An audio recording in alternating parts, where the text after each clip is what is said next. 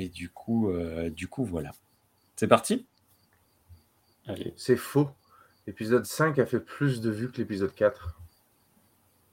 C'est pas possible. Ben, une. Une vue de plus. Il y a un bot qui l'a vu en plus, voyons. Euh, J'ai pas de. Non, attends. Contenu. T'as ton jeu? Comment? T'as ton jeu? Mon jeu Ton jeu Ouais. du post-it. Le truc qu'il faut. Ah oui, oui, je l'ai, je l'ai. J'ai les deux. Quand il a demandé mon jeu, j'ai eu peur qu'il ait oublié. Ouais. Il a oublié que ça existe. de quoi? De quoi vous parlez? Euh, voyons, voyons. Ah ouais, c'est marrant ça, le, le numéro... Rajin, mais c'est à cause de ces gros ins. Du coup, il y a plein de, de gens qui viennent voir les, les captures d'écran. Je sais pas. Ouais, c'est marrant. Écoute, c'est comme ça. Bien. C'est parti? Allez. Attendez, je m'ouvre la boisson. Ouh, bonjour, bonsoir à toutes et à tous, et bienvenue dans cette nouvelle émission de Trek Analyse. Analysons la saison 3 de Star Trek Enterprise. Salut Shen, comment ça va? C'est quoi, c'est par là C'est Bah, par Ça va bien et toi? Eh, ah, 6000 km nous séparent. Comment vas-tu? T'as quoi comme t-shirt? Un t-shirt Batman.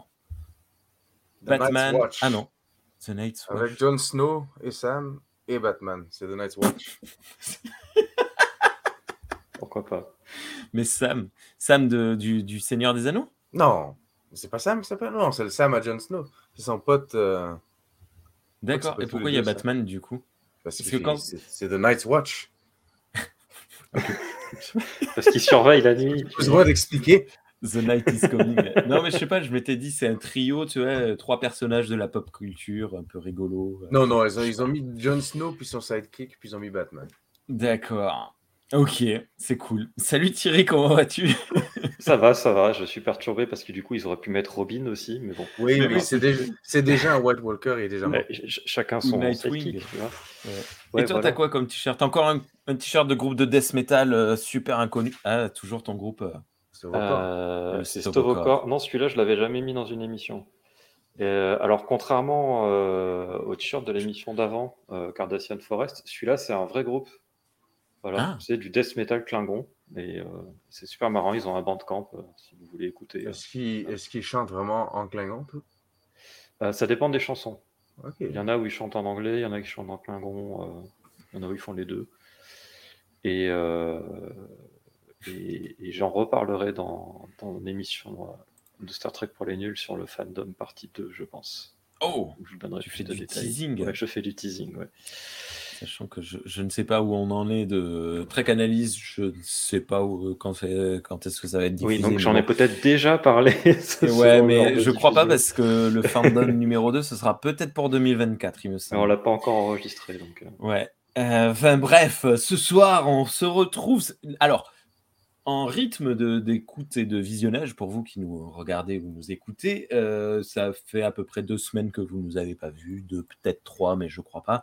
Euh, donc, euh, vous, ça fait un rythme normal, mais nous, ça fait super longtemps. Moi, je suis super content de vous retrouver. Ça fait quoi, un mois? Tant que ça Ok. un truc comme Super, ça. ouais. super content, les mecs. Je- je- Un truc Bravo. comme ça. Ok. Et. Non, mais si, si, ouais, je suis content de vous retrouver. Il fera un peu de montage. Je- ouais, là, euh, ouh. écoute, non, c'est bon, les gens me détestent, euh, c'est cool, euh, on va garder ça. Euh, donc ce soir, on se retrouve pour parler de l'épisode 7 de la saison 3, toujours de Star Trek Enterprise, qui s'appelle The Shipment ou La cargaison maudite, en version française, toujours l'équipage dans The Expense. Mais avant, vous le savez, où est la feuille? Le jeu, et vous allez voir, j'ai mis des moyens cette, cette fois. Hop, j'ai imprimé une feuille Excel. Voilà. Wow. Le, le compte est toujours euh, à jour, hein, donc Thierry a bien un point et Sean a deux points. Mais cette fois, je vais noter une question qui, n'a, qui a un lien avec Star Trek, mais qui est un peu décalée, puisque je vais parler euh, d'un truc que j'aime beaucoup, c'est-à-dire moi.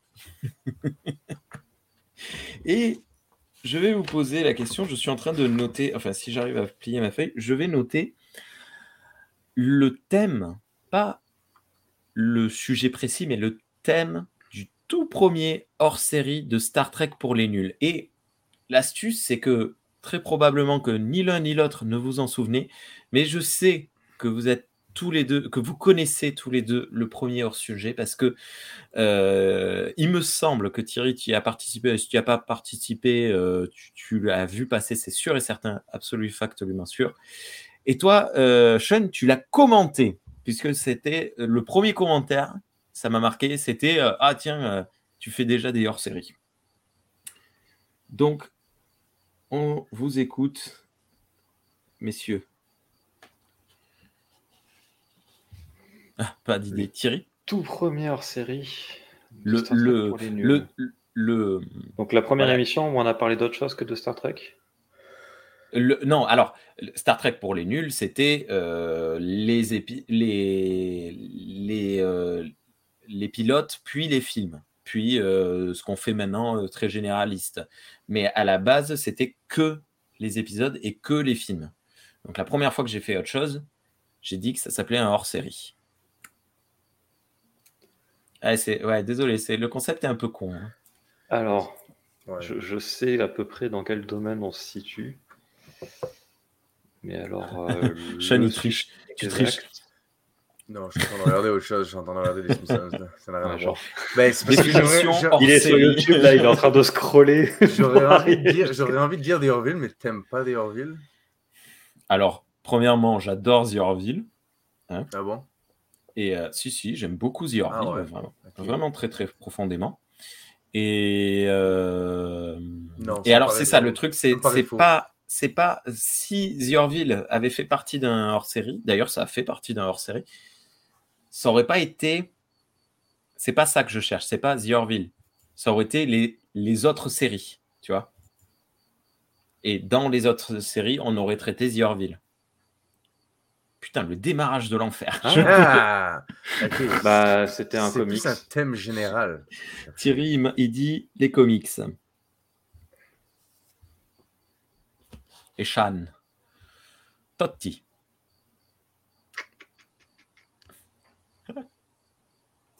La musique, peut-être? La musique. Les soundtracks, tout ça. Hop. Il est parti, il nous a abandonnés. Il y a eu en effet. Ah, Thierry a eu une déco euh, intempestive. Il s'est fâché. Euh... Ah, je suis toujours là. Ah, d'accord. Il a coupé son. Ah oui, euh, un programme. Ah non, euh, reload programme. Euh, les, deux, hein, avant de faire partie intégrante des, des, émissions Star Trek, ont d'abord été des concepts de hors série, donc les comics et la musicale. Donc potentiellement, vous avez tous les deux la bonne réponse. Enfin, un des deux a la bonne réponse. Mais on saura la véritable bonne réponse à la fin de l'émission parce que ce soir, on n'est pas là pour rigoler. On est là pour se faire chier avec un épisode que j'attendais énormément, énormément, mais Quoi Nous allons donc parler ce soir oh de The Shipment. Oh là là, j'ai choqué. Parle de quel épisode Alors, je, compte sur toi pour être factuel euh, dans ton résumé. D'accord, parce que tu as beaucoup de choses à dire. pas en profiter pour te moquer euh, de l'épisode et parce que je vais pas du tout être d'accord. Ah non, non, alors je n'ai rien. Je, Vous allez voir, vous allez voir. Mais euh, non, ça va aller, ne t'inquiète pas. Nous sommes donc dans l'épisode numéro 7 de la saison 3, The Shipment, traduit en français, La cargaison maudite, diffusé pour la première fois le 29 octobre, octobre 2003. Euh, comme d'hab, les retours que j'ai trouvés positifs excellent épisode qui fleure bon l'esprit de tolérance et de compréhension de Star Trek. Ou encore, rien n'est tout blanc, rien n'est tout noir. Gralik en est l'incarnation pardon, parfaite. Il fait preuve de conscience face à Archer. Bon, bref, euh, oui, oui, oui, c'est vrai. Euh, et impression négative, pas de suspense, pas de tension, pas de piquant, deux peps, un tout très mielleux, toujours ce sentiment, ce début de saison 3 qu'il y manque le principal. Waouh. À noter avant le démarrage réel, euh, cette fois l'épisode s'ouvre sur un récapitulatif, un récapitulatif des épisodes précédents. Il me semble que c'est la première fois dans la saison 3. Euh, non, non, il y en a eu d'autres des récaps. Euh. Par ah contre, ce qui change là, alors il y a il y a deux trucs qui changent euh, là-dessus. C'est que Euh, tout d'abord, et c'est quand même assez euh, vraiment à noter, c'est que c'est le seul épisode d'Enterprise, de tout Enterprise, où le récap commence par Previously on Star Trek Enterprise. Tous les autres épisodes qui ont un récap, ils commencent par Previously on Enterprise. Hmm. Même les épisodes euh, qui arriveront après. Ah ouais, Ouais. Alors que la série a changé de nom officiellement. Ouais, ouais, ouais. Ah ok. C'est étrange. Il faut Oui. demander à Braga pourquoi. Et ben, ouais, je sais pas. Ouais, ok. Euh, J'ai pas mon fond. Ok, c'est parti. Scène numéro 1. L'épisode s'ouvre réellement sur une réunion des Xindi. On a deux reptiliens et un humanoïde euh, qui discutent de la nouvelle arme et projettent de taper sur une planète inhabitée. On nous parle alors d'un tout nouveau matériau nécessaire, le chémocyte. Alors, j'annonce de suite, euh, moi, ça, ça y est, ça, on n'est qu'à deux matériaux euh, nouveaux, hein, le trillium D et le chémocyte, mais euh, j'ai beaucoup de mal avec ce concept. Et en plus, un peu plus tard, on nous parle d'un troisième, donc moi, je suis complètement paumé. Mais bon, Alors, on a très. Oui. le Chemocyte, c'est pas la première fois qu'on entend parler dans Star Trek. Ah, Dans l'épisode de, de DS9, de la- dans la saison 4, euh, il y a l'épisode Little Green Men, où euh, Quark, euh, Rom et Nog essaient de faire de la contrebande, et ben c'est de la contrebande de Chemocyte qu'ils font. ah c'est énorme. Du coup, ça sert à quoi cette époque-là? Enfin, remarque, comme le dit euh, un de- des personnages principaux de l'épisode, ça sert à faire plein de choses, on peut tout faire avec, hein, c'est assez merveilleux. On a un très joli mouvement de caméra qui traverse une projection holographique. Donc euh, d'abord, on voit les personnages en transparence, certains en transparence, d'autres en, normal. La caméra avance, elle traverse la, la projection, c'est assez rigolo, j'ai trouvé ça euh, bien plaisant. Et on nous dit que l'arme sera prête dans quelques semaines. Générique. Rien à dire sur cette intro, si? Non. J'ai déjà dit ce que j'avais à dire, donc euh, Non, mais Comme, c'est comme voilà. d'habi- comme d'habitude, la, la musique joyeuse de, de l'intro contraste un petit peu avec les, les, les- les intros menaçantes de la série. Voilà, c'est c'est très bizarre et surtout que ben, c'est euh, enfin, c'est choquant d'avoir mis cette euh, version symphonique dans cette troisième saison qui est pourtant particulièrement lourde. Quoi. Ils auraient, c'était justement la saison où, tu sais, où il fallait surtout pas faire. quoi. Mais bon, scène numéro 2. Ouais, Dans la faire une variante un peu plus militaire presque. Ouais, ouais, voilà, comme ils avaient fait pour l'épisode euh, Miroir. Mm. Euh, ouais, bref. Scène numéro 2, dans la salle de réunion dont j'ai oublié le nom, Archer, Reed et Tipol discutent de la fameuse colonie mentionnée dans l'épisode précédent.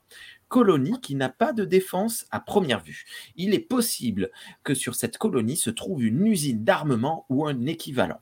L'équipage projette alors de se cacher derrière la Lune pour garder un œil sur la colonie tout en étant caché, comme dans Star Wars 6.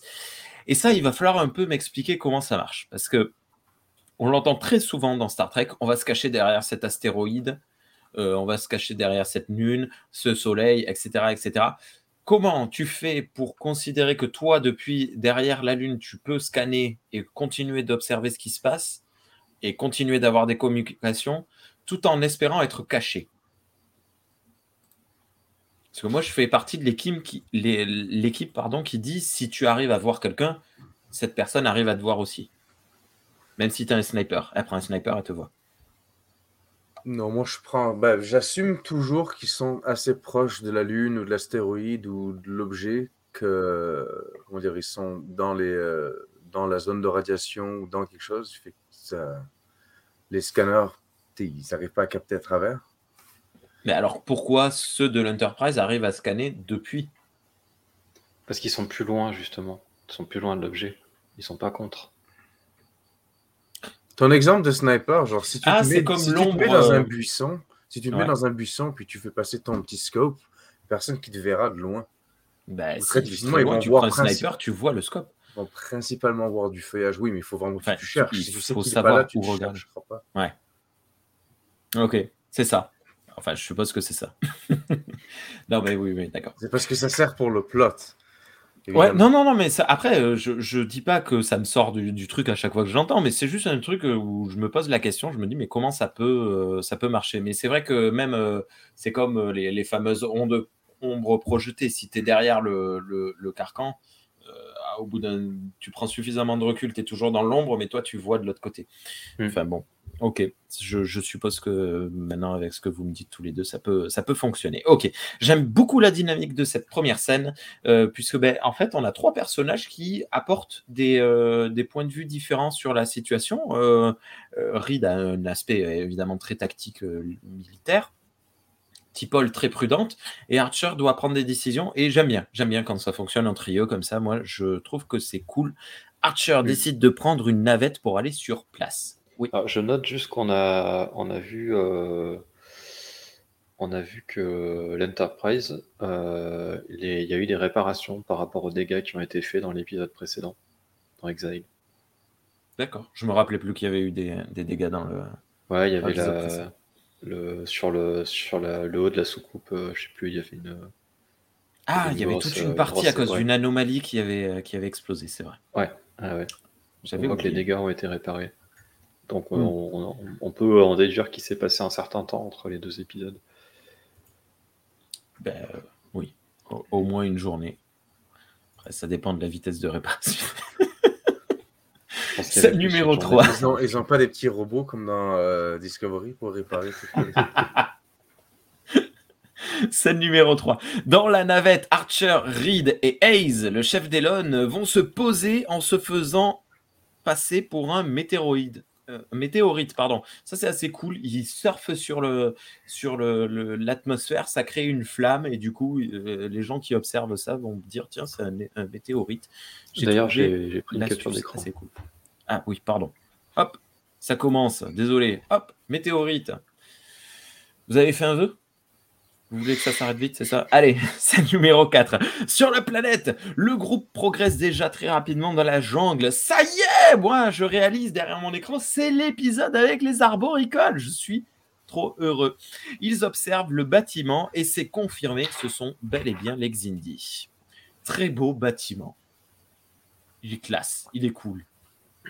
On le revoit deux, trois fois dans l'épisode et à chaque fois je me dis, oh, il est cool. Les arboricoles, c'est des, des sortes de paresseux, dans le fond? C'est des jeux. C'est pas. C'est des feignants. Non.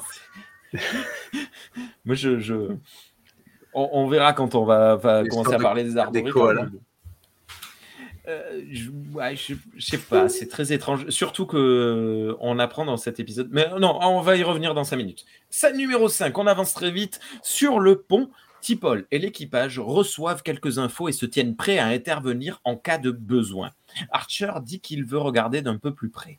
Le groupe pénètre alors le bâtiment et trouve tout un, tout un tas de trucs de SF, notamment un nouveau matériau inconnu. Il s'agirait ici le- de- du fameux euh, matériel qu'on nous a présenté un peu plus tôt? Un groupe de singes rentre dans la pièce et papote, comme par hasard, de l'avancée des recherches et de la production. Et là, euh, oui, alors, est-ce que ce sont des paresseux? J'aurais dit qu'ils ont quelque chose, mais ça, c'est à cause de, de la planète des singes. J'aurais dit qu'ils ont quelque chose de- des orang-outans à cause de. C'est pas eux, les indie primates.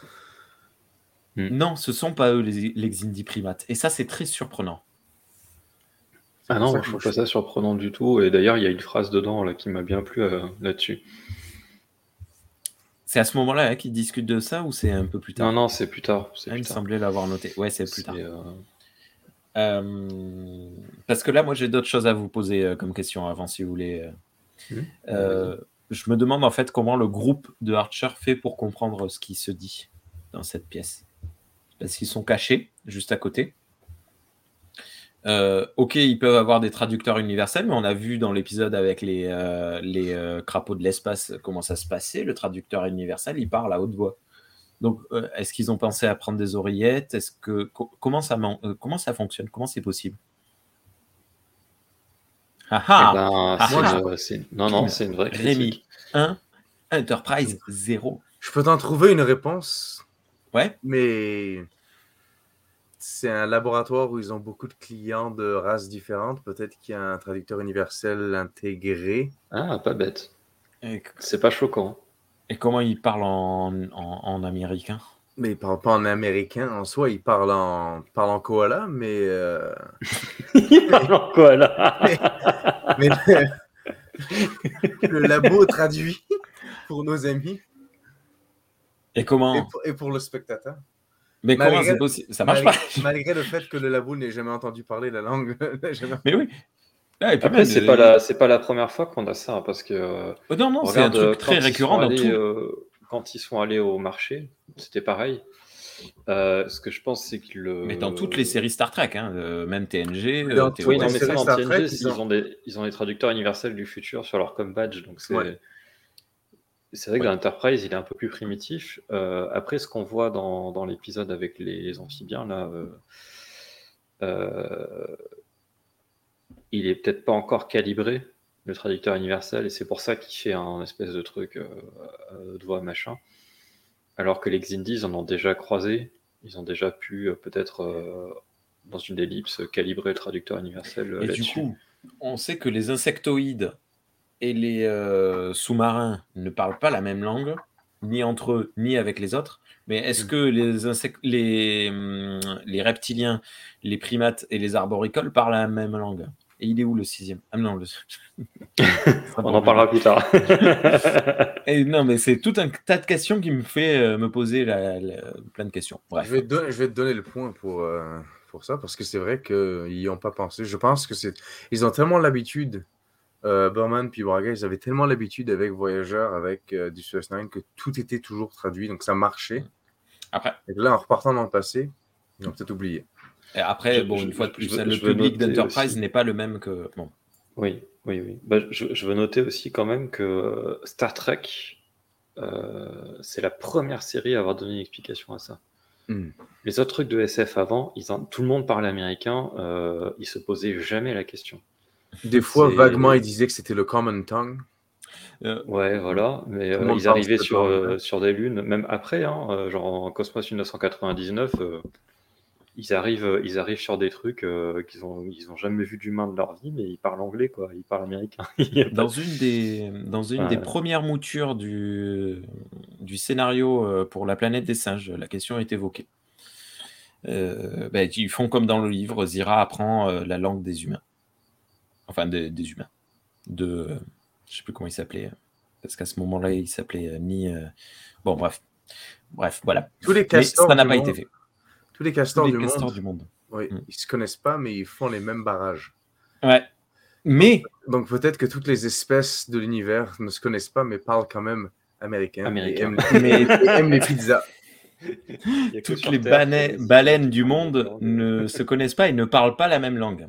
Hmm. Elles ont, euh, elles ont des accents et des langages différents suivant les régions du monde. Probablement parce que d'après le documentaire Star Trek 4, les baleines viennent de- d'un univers différent. Bien. voilà, donc moi, ça m'a posé des questions et j'étais tout content de voir des arboricoles. Et là, je me suis dit, mais comment ils font? Bon, bref, scène numéro 6. L'Enterprise télétransporte un échantillon de cette toute nouvelle matière. T'Pol et Tucker la récupèrent et reçoivent l'ordre de l'analyser. Enchaînement direct avec la scène numéro 7. Et là, j'ai noté, euh, à ce moment-là, vous allez voir que dans, je suppose, dans les épisodes à venir, je vais avoir de plus en plus de mal à découper les scènes euh, comme je le faisais jusqu'à présent, parce qu'on a des liens entre les scènes qui sont de plus en plus euh, insidieux. Euh, là, très souvent, en fait, dès qu'on est sur l'Enterprise, on a en fait, euh, j'allais dire Riker, pas du tout, Archer. Archer au bout du fil en train de donner des ordres, et puis on revient sur euh, Archer, pas Riker, et puis on rebondit, on repart sur l'Enterprise, et j'ai beaucoup de difficultés à découper les, les, les scènes comme je le faisais jusqu'à présent. Et spoil alert, dans l'épisode suivant également, j'ai pas mal de difficultés là-dessus. Donc ça, c'est assez intéressant. Mais moi, ça m'aide pas beaucoup. Merci, pas merci YouTube. S'ils avaient su que 20 ans plus tard, Rémi 2D, il allait galérer, j'espère qu'ils auraient pensé à moi et qu'ils auraient fait euh, différemment. Scène numéro 7. Sur la planète, Reed et Lelon sont OK pour détruire le complexe. Archer dit oui, mais d'abord, il faut savoir où part la chémocyte. L'enquête n'est pas finie. Et oui, il ne suffit pas de tout péter. Mais bon. C'est alors qu'un singe sort et déclenche la scène numéro 8. Et oui, scène numéro 8. Le singe est dans ce qui semble être ses appartements et se sert une boisson lorsque soudain le groupe d'Archer surgit de nulle part. Archer dit J'ai des questions pour vous. Coupure pub. Alors, euh, Arthur, il dit oui, mais euh, il dit pas oui tout de suite. Hein. Et il dit pas oui euh, de manière très tranchée. Ah bon? Moi, j'ai trouvé qu'il bah était assez euh, ok. Ouais, je suis d'accord, on va le détruire. Ah non? À moins que je confonde avec un autre dialogue, mais pour moi, euh, c'est dès maintenant. J'ai noté même une phrase, il dit They think they are acting in self-defense. C'est à ce moment-là? Ben oui, parce que c'est avant de, rencontrer euh, la personne dont on va parler juste après. D'accord. Ah ben je l'ai pas noté. Et il me semblait que là, sur le coup, il était bon. Il était là, ok, on, y va. Il, tu vois, il, dit euh, donc Tarit qui dit euh, bravo, euh, bravo monsieur, enfin même chef, enfin bref. il y a trois mois, on est entré dans l'expérience. D'ailleurs, du coup, ça nous donne une indication de temps. Ça fait trois mois qu'ils sont rentrés dans l'étendue de Delphique. Un peu plus tard. Ça c'est dans deux scènes. Scène numéro 1. Ah, pardon. Oui, tu as raison. Pardon, excuse-moi. Eh, évidemment que j'ai raison, puisque je n'ai jamais tort, le dit la bannière. Euh, bah, du coup, on enchaîne. Scène numéro 9. Il faut qu'on lui trouve quelqu'un pour faire ses bannières, parce que quand il les fait lui-même, ça ne va pas du tout. J'en ai qu'une seule. Voilà. Et elle est très bien. Gare à toi. Scène numéro 9. L'interrogatoire du singe commence. Il dit s'appeler Gralik Dur. Le ton monte très rapidement, tant le singe tend à ne pas vouloir lâcher d'infos. Il ne sait pas à propos du sas de décompression, ai-je noté. Archer ferme la porte et commence à s'agacer. Il crie sur Gralik et lui dit que la chémocyte est utilisée pour fabriquer une arme qui détruira les humains. Le singe semble réellement surpris, de même que moi qui suis surpris qu'il soit surpris. J'avais complètement zappé, mais ça sera reconfirmé un peu plus tard. Gralik et cette colonie ne sont pas au courant des agissements d'Exindi. Qu'est-ce que vous en pensez à ce moment-là? Est-ce que vous vous dites c'est du jeu ou vous le croyez de suite comme moi je l'ai fait? Bah, La première fois, parce que là évidemment je le sais, mais euh, la première fois que j'ai vu l'épisode, je pense que je ne savais pas. Je, pense que j'ai pas j'ai pas tranché le, truc à ce moment-là. Je me suis dit, euh, ça peut être autant l'un que l'autre. Ça peut être l'un que l'autre. D'accord. C'est moi, je, Non, moi, la première fois, la première fois que je l'avais vu, je... moi, dans ma tête, parce qu'il joue très, très bien, ce gars-là, il faut le dire, cet acteur-là. Et, euh, et il, me semblait que dans sa performance, il faisait pas un, semblant. C'était, ça paraissait assez véritable comme réaction. Et, puis, euh, c'est pas c'est pas mis en avant genre euh, une contre-plongée avec le mec qui veut oh, quoi? Attends de quoi vous parlez? C'est pas c'est pas surjoué machin. C'est tellement fait en, finesse que moi il me semble que la, la, réaction à ce moment-là est totalement on, voit déjà à ce moment-là dans l'épisode que le sujet de l'épisode va pas être est-ce que ce gars-là ment ou pas. C'est pas ça. Mm. on n'essaie pas de traiter sur ce sujet-là. On essaie déjà de mettre Archer dans une position particulière. C'est ça qu'on essaie de traiter ce qui rend cet épisode très bien et très intéressant, monsieur. Mais euh, alors, je suis totalement d'accord avec Scredition et je voudrais un peu euh, rajouter effectivement sur le fait que l'acteur joue vachement bien et que euh, j'avais déjà dit pour, pour, un autre personnage, mais jouer avec autant de maquillage sur la gueule, c'est pas évident. Donc, il joue très bien, en plus en tenant compte des conditions dans lesquelles il joue. Quoi. Et surtout que les deux autres primates, euh, euh, non, ce ne sont pas des primates, les deux autres arboricoles, eh ben pour le coup, euh, déjà on entend qu'ils ont un masque, hein, parce que quand ils parlent, ça fait, il y a un effet de résonance, ça fait chou, chou, chou, chou et ils sont beaucoup moins bons que lui. Ouais, c'est marrant. Hmm. Alors après, il y a peut-être une possibilité, mais ça, j'en sais rien, je n'ai pas, j'ai pas d'infos. Mais en gros, typiquement pour, les, pour créer les masques, il y a deux, il y a deux matières qui sont utilisées. Il y a le latex et il y a le silicone. Et en fait, le silicone euh, est beaucoup plus souple et plus résistant que le latex, mais coûte beaucoup plus cher aussi. Mm. Et c'est possible qu'ils aient fait les masques des, arboricoles secondaires en latex et qu'ils aient fait le masque de, de en silicone pour que justement il ait plus de mobilité. Surtout qu'il y a beaucoup plus de gros plans sur lui aussi que les deux autres. Mm. Oui, on voit ses dents et sa langue à plusieurs reprises. Euh, ça, me fait penser, moi, au masque, au, masque, au maquillage de Quark euh, par rapport à, tous les autres euh, Ferengi. Quark est beaucoup plus travaillé, beaucoup plus fait, que, les, que, les, autres dans Deep Space Nine. Mm. Scène numéro 10, sur l'Enterprise, T-Paul et Tucker, en fait c'est eux la science, euh, la team science, hein, euh, étudient la chémocyte, pas de doute, elle a été utilisée dans l'arme qui a déjà attaque, qui a déjà attaqué la Terre, et on en trouve également dans les fusils d'Exindi. Alors, c'est pas exactement ça qu'on retrouve dans l'arme euh, d'Exindi, mais on, j'ai, pas très bien compris. On trouve un truc quantique, je sais pas quoi, qui, qui entre en résonance, euh, qui ressemble. Bref, moi et la technologie, vous avez compris que même quand, quand je me moque pas, ça ne fonctionne pas. Scène numéro 11. Ce n'est pas du tout le moment, mais Reed félicite Archer pour son bon travail des trois derniers mois. Il a réussi très rapidement à obtenir des infos sur les Xindi. Ce qui est vrai, mais au lieu de dire merci, Archer commence à faire de la philosophie sur le fait qu'ils sont là pour empêcher la guerre et non pas en déclencher une patati patata, espèce de lopette. Il a peur que détruire le complexe ne conforme les peurs d'Exindi. Reed lui, lui, rappelle le nombre de morts qu'a fait l'attaque et à contre-coeur, Archer ordonne la destruction du complexe, mais de manière ultra contrôlée. J'ai fait ça pour te provoquer, Thierry. Viens chercher la bagarre. Ouais, c'est bien ce que je me disais. Parce que tu as fait exactement ce que j'espérais que tu ferais pas et que j'ai dit au début de, la série. Euh, et en plus, tu as dit un truc homophobe. Bravo. Euh, ah, et euh, non, bah, justement, c'est. Si Lopette, ça, c'est. Ah. Désolé. Ça n'était pas dans, dans ma vision. Femmelette, j'aurais dû dire. Tiens, c'est encore mieux. c'est misogyne. non, désolé. J'enchaîne, je fais exprès. tout le monde, pas.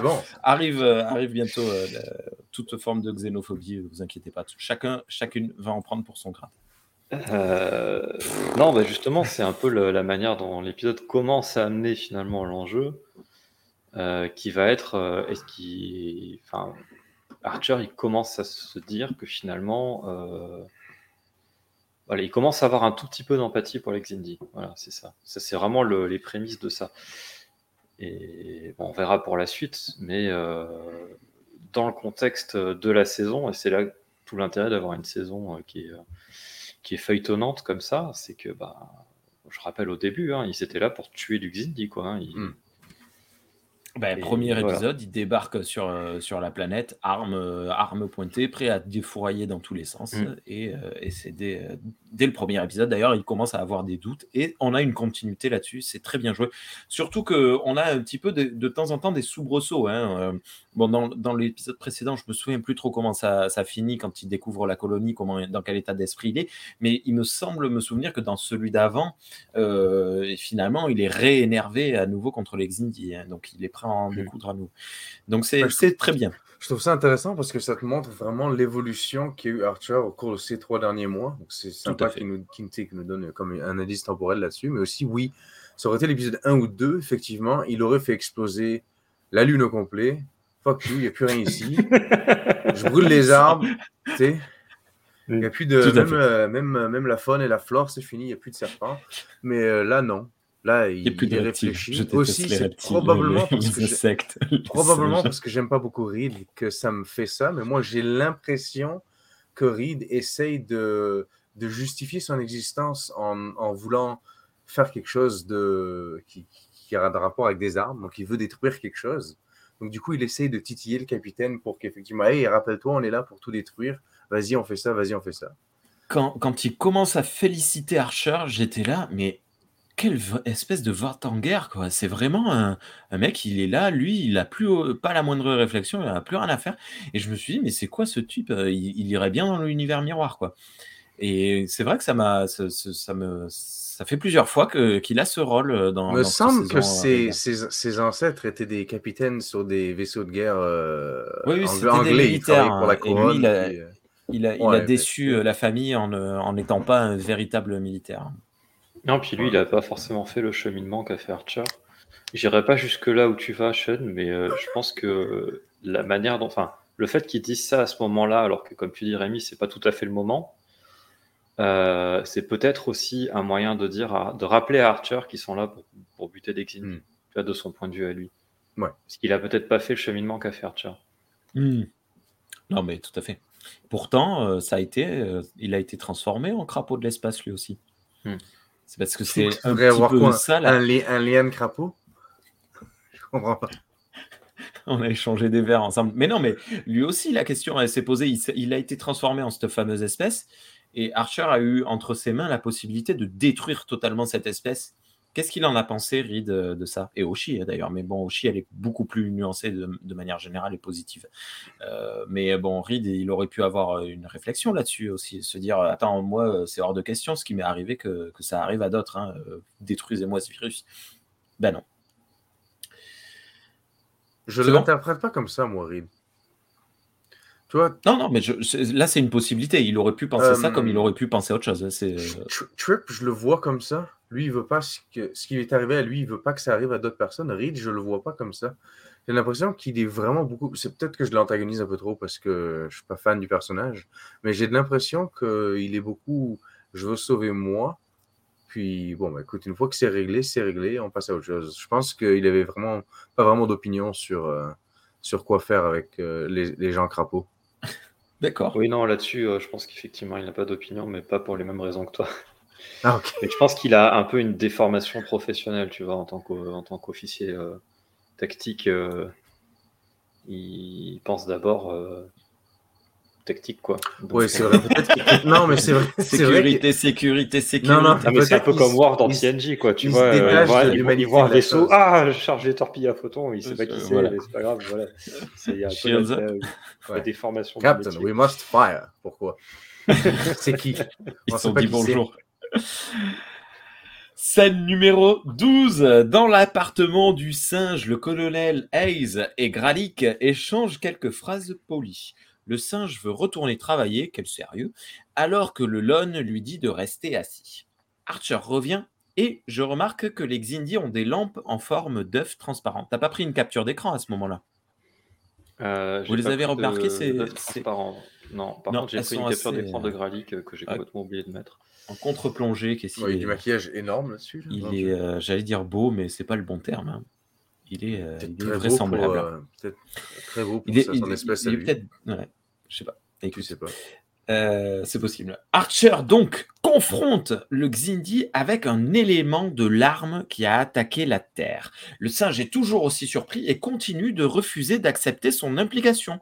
Il précise même qu'il n'a jamais entendu parler des humains et de la Terre. Donc là, confirmation es si vous obligé aviez de le doute. croire parce qu'il porte trois ceintures. Personne qui porte trois ceintures ne mentirait, voyons donc. Ok. Non, mais c'est vrai que là, pour le coup, euh, il est vraiment surpris. Et si on avait le moindre doute avec la scène précédente, euh, là, pour le coup, c'est balayé. Et d'ailleurs, Archer est convaincu, on le voit dans son jeu, il est convaincu à cet échange-là qu'en effet, euh, ce Xindi-là n'a rien à voir là-dedans. Ce qui sous-entend quand même, à nouveau, depuis le début de cette saison, on pensait les Xindi très soudés. Et à chaque épisode, on se rend compte qu'en fait, ils sont pas soudés du tout. Ils sont même carrément dispersés, hein, puisqu'ils n'ont même pas de planète. euh, personne n'est jamais d'accord pendant la réunion, etc., etc. En fait, c'est de pire en pire. À chaque épisode, je me suis dit, en fait, c'est un gros coup de bol, quoi, ce qu'ils ont réussi à faire jusqu'à présent. Scène numéro 13. Pardon. Flox et Tucker analysent le fusil Xindi qui est composé en partie de, manière, de matière pardon, organique. Une fois démonté, on trouve dans les fusils des larves de l'espace. Il y a une image. Hop, on trouve. Ah non, il n'y a pas, il n'y a pas d'image des larves. Il y a une Si, image. si, si, si, si, si, j'ai prévu l'image. Mmh.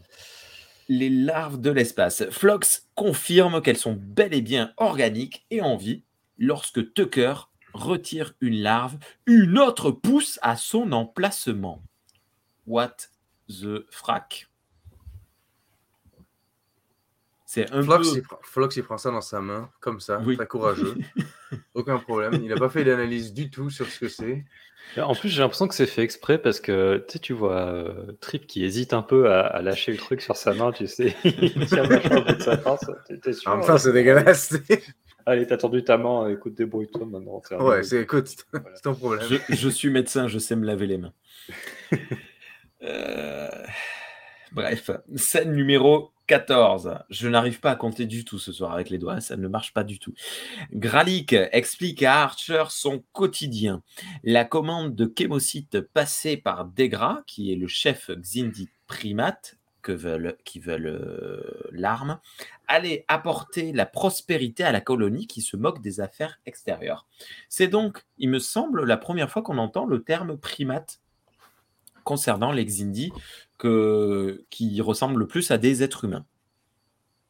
Et donc, ce que moi j'aurais appelé des primates sont des arboricoles. Ce qui euh, va dans, ton sens, Thierry, tu es très heureux. C'est bah, justement c'est là qu'il y a, il me semble que c'est là qu'il y a la phrase que, dont, à laquelle je faisais référence tout à l'heure, euh, où euh, en gros il dit bah les Xindi primates ils sont, c'est, je sais plus comment il dit ça, mais il dit ils sont comme vous, ils ressemblent à des singes. un, et, truc comme ça. Et, je trouve ça cool parce que effectivement on, on est des, on est des, des, primates quoi, on est des, on est des singes. Et c'est voilà, on est juste une sous-catégorie de ces espèces-là. Une surcatégorie, s'il te plaît. On n'a pas de queue, nous. Donc en fait, euh, effectivement, ça. Non, je trouve ça cool. Je trouve ça Mais cool. Du coup... Ça aurait été trop facile de faire des arboricoles, des primates. Et puis ça me dérangerait pas d'avoir une queue. Voilà. Ok. Ah. je veux pas savoir. oui, pour attraper des trucs, c'est pratique quand même. Euh, non, mais du coup, euh, ce qui confirme un peu ce que disait Sean plus tôt, euh, ce serait plutôt les arboricoles seraient plus proches de, d'animaux comme euh, des paresseux ou des koalas qui ne sont pas des primates, il me semble. Ou des kangourous. Ben, c'est ça, je, viens, je, viens de lire, apparemment, les koalas et les paresseux font pas partie de la même famille. D'accord. Les... Apparemment. Pourtant, ils sont lents et ils mangent des trucs verts. Exactement, mais pourtant, les paresseux font partie de la famille de... Ils font partie de la famille de... Euh, les mangeurs de fourmis, Les, euh, les tapirs ah, Les tapirs, d'accord. Ouais. Avec, bah, bref, il y a plein d'espèces arboricoles qui ne sont pas des primates, donc ça peut être un peu. Des lémuriens aussi. Est-ce qu'ils se sont vraiment inspirés d'une espèce en particulier ou est-ce qu'ils ont fait un truc un peu au pif euh, Enfin, au pif. Non, mais bon, bref, c'est cool parce que du coup, euh, comme tu dis, ils ont, ils ont réfléchi la chose un peu ils plus. Ils ont des longues griffes. C'est pour ça que ça me fait penser aux paresseux, parce qu'ils ont aussi des, des longues griffes. Ah, j'ai pas fait attention à ça. Ok. Euh, donc je sais plus où j'en suis. Dralik, Gralik pardon, dit que vu que Degra est un primate, il lui faisait confiance. Bravo. Euh, Archer parle alors du fait qu'il y a cinq espèces, différentes et des difficultés que cela doit apporter euh, de manière générale. Gralik explique alors qu'il y a une sixième, qu'il y avait une sixième espèce, les aviens qui a longtemps disparu depuis. On apprend alors, la phrase ne veut rien dire, hein, mais je me suis compris. On apprend alors que les aviens étaient tous sur la planète des Xindi lorsqu'elle a été détruite lors d'une guerre. Euh, je passe sur les détails, mais en gros, aujourd'hui, les Xindi sont dispersés dans toute l'étendue delphique. Hayes demande à Archer, euh, demande Archer et lui explique qu'il y a beaucoup d'activités autour du bâtiment. Tipol appelle alors et annonce qu'un vaisseau Xindi approche. Mal articulé ce soir. Ouais. Toi, tu passes sur les détails, c'est correct. On pas besoin de le répéter pour l'émission si tu veux pas. Mais euh, je tiens à préciser que c'est très intéressant, tous ces développements-là. On apprend, même si c'est techniquement, ça n'a rien à voir avec ce qui se passe en ce moment, c'est très intéressant d'apprendre tout le lore et toute l'histoire de cette race, comment ça fait que la planète est détruite, ils se sont, ils se sont détestés, comment ça s'est, comment ça s'est passé? Et. C'est merveilleux, on peut en parler autant que vous voulez, c'est pas un problème. C'était juste pour pas faire un résumé trop long. Hmm. Donc, euh, si vous voulez en parler, on en parle parce que c'est très cool. Même la manière dont la planète est détruite. Ouais. Euh, Moi, je, à faire des, à faire des short treks à l'époque où ils en faisaient, j'en aurais fait une là-dessus. Ça aurait été fantastique de voir euh, la fin de la planète Zindi. Ouais. Ils font des very short trek en ce moment, mais bon, bref. C'est dégueulasse. c'est abominable. C'est pour ça que j'ai dit bon bref, parce que je pas J'ai regardé que le premier et je ne regarderai pas les suivants. Ne regardez pas ça, s'il vous plaît. Euh, euh, et, donc, euh, oui, c'est super cool d'avoir du, world building. Hein. c'est toujours bien dans Star Trek d'en apprendre plus sur l'univers et, et, surtout voilà, sur des espèces sur lesquelles il y a des, des enjeux aussi comme ça. Et, et, je voulais dire un autre truc. Oui. Est-ce que, alors déjà, ça renvoie un petit peu. Ce qui est marrant, c'est que c'est plus la guerre froide. mais ça renvoie un petit peu à des thèmes qu'il y avait beaucoup pendant la guerre froide, de dire est-ce qu'on va s'autodétruire? Et, euh, et euh, c'est bien, tu ruines complètement le truc un peu, un peu sérieux, tu vas dire. Parce que voilà, il y avait vraiment cette peur de, la destruction mutuelle, euh, tout ça. Ouais. Avec, les armes nucléaires. et, là, on n'est plus dedans, mais ils ont, ils ont fait des échos à ça. Euh, en on, que, quand même, sur leur planète, il y a eu un genre d'équivalent en, pire et qu'eux, ils sont allés au bout. Quoi. Ils ont tout détruit on vient quand même de, à ce moment-là de démarrer la deuxième guerre du Golfe. Et ça faisait euh, longtemps que, que les États-Unis n'étaient pas re-rentrés en guerre, hein, au moins dix ans. Et mm. du coup, euh, il y, a, quand même un truc euh, du côté attention à la guerre. Quoi. Bah, il y a un truc avec ça d'ailleurs aussi. Et, mm. Parce que bon, la, guerre du Golfe, on savait très bien que leurs armes de destruction massive n'existaient pas, hein, tout le monde le savait. À ce moment-là? Bah, Tout le monde l'a toujours su. On a toujours su que c'était un truc qu'il avait inventé pour justifier sa guerre. Enfin bref. Euh, mais euh, il y a aussi un truc par rapport à la guerre qui m'a fait penser, c'est justement euh, dans la discussion entre Gralik et, Archer, où Gralik il est choqué un peu de, de ce qu'Archer lui dit, il a du mal à le croire lui aussi, dans de son côté. Et, il dit un truc, il dit Perhaps our greed blinded us from the possibility that it will be used in constructing a weapon. Donc euh, peut-être que notre avidité euh, nous a aveuglés sur la possibilité que ça pourrait être utilisé pour fabriquer une arme. Et est-ce qu'il n'y a pas un genre de métaphore par rapport à ce qu'il dit, et même par rapport à l'épisode en général, euh, mais surtout la position de, de Gralik, avec l'industrie de l'armement, ou même plus largement, moi ça m'a rappelé un petit peu, alors je pense que je vais un peu loin là-dessus, ça m'a rappelé The Good Place, la série The Good Place, je ne sais pas si vous connaissez, mais j'ai vu que la première saison. Euh, où en gros, à un moment donné dans la série, il y a une explication comme quoi plus personne va au paradis parce que c'est devenu impossible de vivre de manière éthique dans, le monde en fait euh, dans lequel on vit, où tout est un peu euh, décentralisé, éparpillé, où tu, vas faire une action, tu vas acheter un truc dans un supermarché, mais en fait ce truc-là, il a été fabriqué par des enfants qui crèvent la faim dans un pays pauvre tous ces trucs-là, et ça, du coup, ça encourage ce, commerce-là, mhm. euh, ce genre de trucs-là. Est-ce qu'il n'y a pas ce côté-là aussi? C'est-à-dire qu'ils fabriquent des trucs, ils ne se préoccupent pas de ce qui va être fait avec. Il y a peut-être un. Voilà. Est-ce que, je ne sais pas si c'est intentionnel ou pas, je ne sais pas si je vais trop loin, mais il y a peut-être un truc avec ça. Je sais pas, parce que c'est quand même. Non, c'est non, justement, à la fin, il le redit, hein, que ça, ça lui a mis une claque et ça l'a ébranlé, parce qu'il a fait ça purement par cupidité. Hein, et il le dit. Euh, grâce à ce contrat, on allait devenir extrêmement riche euh, et une colonie plus que prospère. Mmh. Euh, mais en effet, il, et il le dit quand il à la dernière scène du, de l'épisode. Qu'est-ce que je, veux savoir où va ma marchandise. Ce que, ce que je fais, je veux être une personne honnête. Euh. Donc, euh, non, non, si, c'est clairement euh, un des sujets à aborder, selon moi. Bien. Est-ce que je suis le seul aussi Que de sérieux ce soir, oui. Est-ce que je Parce que la première fois qu'il nous montre le labo, il nous montre le labo à travers une espèce de petite fenêtre. Euh, j'ai eu comme des flashs de, je sais pas moi, on aurait dit de, ou de la Seconde Guerre mondiale, ou alors de la fausse Seconde Guerre mondiale, genre de Captain America, ce genre de choses. On dirait un labo. On dirait pas un labo qui est. Un labo de SF. Hein. Ouais, Mais, ça, mais ça fait labo néfaste, méchant. Ça fait pas un. c'est ben pas juste un labo, ah, il fabrique des petits machins. Non, non, on dirait vraiment un endroit qui est, qui est, qui est lourd, puis qui est qui est utilisé pour fabriquer de l'armement, justement, même si, bon, il nous explique dans l'épisode que ce n'est pas le cas. Bah, c'est hyper sombre, tout est filmé de nuit, euh, tu as des lumières vertes. Euh, oui, ça fait euh, labo de scientifiques fous méchants au démarrage. Mais c'est mais c'est contrebalancé par le, le, le, fait que le, mec soit hyper ouvert, hyper bienveillant et pas du tout. bref. Parce que c'est pas exprès justement pour nous prendre à contre-pied euh, là-dessus, quoi. ah si, si.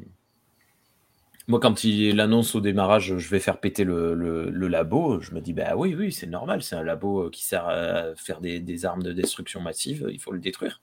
Et, euh, et, en fait, ben non. Mais bon, voilà. Scène numéro, je sais plus, non, c'est la 15. Oui, c'est ça. Scène numéro 15. Le lendemain matin, Archer et Reed observent le vaisseau Xindi et ses occupants. Les reptiliens n'ont pas l'air très contents alors qu'ils échangent avec les arboricoles. J'ai pas compris cette histoire de temporalité. D'un coup, il y a le vaisseau qui apparaît. Bon, le temps qu'ils viennent euh, sur la planète, ok. Donc ils se, posent, machin. Bon, c'est le matin, il fait jour. Mais la suite de l'épisode se repasse de nuit. Donc c'est-à-dire qu'ils ont passé la journée cachée pour vivre heureux. Mais euh, bon, bref, c'était un peu étrange. Je sais pas combien de temps dure une journée sur cette planète. C'est vrai. Ouais, c'est vrai. Scène numéro 16. Dans l'infirmerie, Flox explique à Tucker que les larves trouvées dans le fusil servent à régler la puissance du feu. C'est un truc de malade mental. Euh, mais il a trouvé un moyen de les rendre malades avec certaines radiations et donc de euh, rendre les armes inefficaces. Mais attention, car il a trouvé également que d'autres radiations les rendent au contraire prolifiques. Est-ce que c'est un fusil de Chekhov pour l'avenir? Je me rappelle pas. Je, je Ce serait cool qu'il tire avec des radiations, il se trompe et l'arme elle surchauffe et puis elle devient trop puissante. Bon, bref, Je- je- ça serait un peu rigolo. Mais bon, je me le garde en- dans un coin de ma tête. Scène numéro 17. Retour à nouveau sur la planète. Gralik est très éloquent et dit à Archer que depuis six mois déjà, ils fournissent des gras en chémocytes et qu'aujourd'hui avait lieu, aura lieu la dernière livraison. Il demande alors à Archer d'aller rencontrer les Xindi pour terminer le contrat et propose de récupérer des infos en passant. Waouh, le mec est trop sympa. Euh, Archer a des doutes alors que Gralik fait un, laïus sur son honneur et sa fierté dont on vient de parler. Et c'est là pour moi que l'épisode tourne un peu à du what the fuck et que hum, ça marche plus. À partir de la scène suivante. Ah. Quelque chose à dire? Bah là, c'est vraiment le, le point euh, pivot, quoi. C'est est-ce que Archer va lui faire confiance ou pas? On Ouais. sait qu'il a de l'empathie pour lui, parce qu'on nous l'a montré euh, un peu avant, on en a parlé. Mhm. Maintenant, est-ce qu'il en a assez pour lui faire confiance? C'est un autre débat. Moi, c'est là, c'est maintenant. C'est le seul moment où il aurait dû lui faire confiance. C'est là qu'il aurait dû le faire. Parce que scène numéro euh, 18, deux Xindi, des collègues de Gralik, viennent le chercher pour aller au travail. Tout le monde se cache et Gralik dit que d'autres viendront le chercher. Il présente à nouveau son offre. Pourquoi est-ce que Archer, à ce moment-là, ne lui a pas laissé parler? Ok, il avait encore peut-être des doutes, ce que je... Enfin, je vois pas, je vois pas la différence entre ce qui s'est passé là et ce qui se passera plus tard. Pourquoi à ce moment-là, Gralik euh, aura gagné la confiance de Archer et pas à ce moment-là? Non, je pense que c'est pas ça. Je pense qu'il lui faut un temps de réflexion. Et là, Ouais, il n'a pas, il a pas eu, il a pas eu son temps de réflexion. Et en plus, moi, je trouve vraiment, s'il avait dit d'accord dès maintenant, sans parler du rythme de l'épisode ou quoi, ça aurait fait très naïf. Ça aurait vraiment fait le mec, euh, ok, allez, c'est parti, euh, je te fais confiance, euh, je, je te connais depuis euh, deux jours. euh.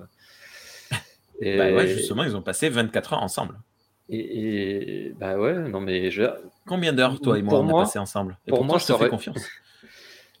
zéro parce qu'on On s'est était jamais pas vu. on était- on était- en vrai. Si c'est Mais- juste nous sur une lune, tu sais, ensemble, à passer deux jours, 24 heures complètement dans une petite cabane, euh, tu sais, peut-être qu'on se connaîtrait un peu plus, tu sais.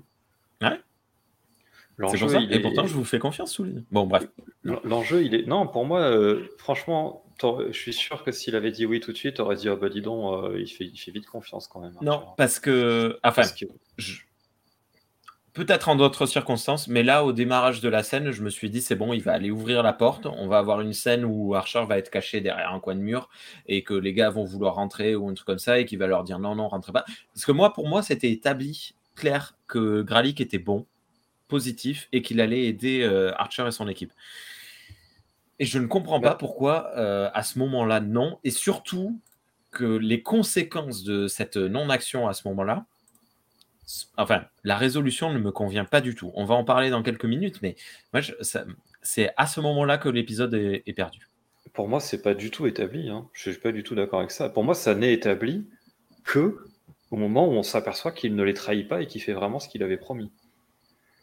Donc, à la dernière Il n'y a, scène, il y a- rien de factuel. de Il y a rien de factuel qui nous est donné, à part lui et son jeu d'acteur. Il n'y a rien qui nous, qui nous indique s'il est sincère ou pas. À aucun moment. Bah, je, je sais pas, non. Mais euh, quand il l'a dit, là, on était tous les trois d'accord pour dire qu'il avait l'air très sincère. Bah oui, il a l'air, mais peut-être que c'est un très bon manipulateur. Eh ben oui, mais bon.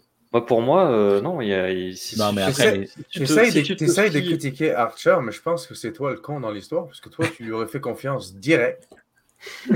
Oui, mais moi j'ai la face of the heart. Ah, ok, comprends je comprends. Euh, ce qui va nous rappeler hein, dans, quelques, dans quelques temps, Archer. hein. Pour moi, on est vraiment dans la tradition de Star Trek du dilemme moral. C'est-à-dire que Archer, là, il fait un saut de la foi quand, au moment où il fait confiance, mais il a besoin de temps pour pouvoir le faire.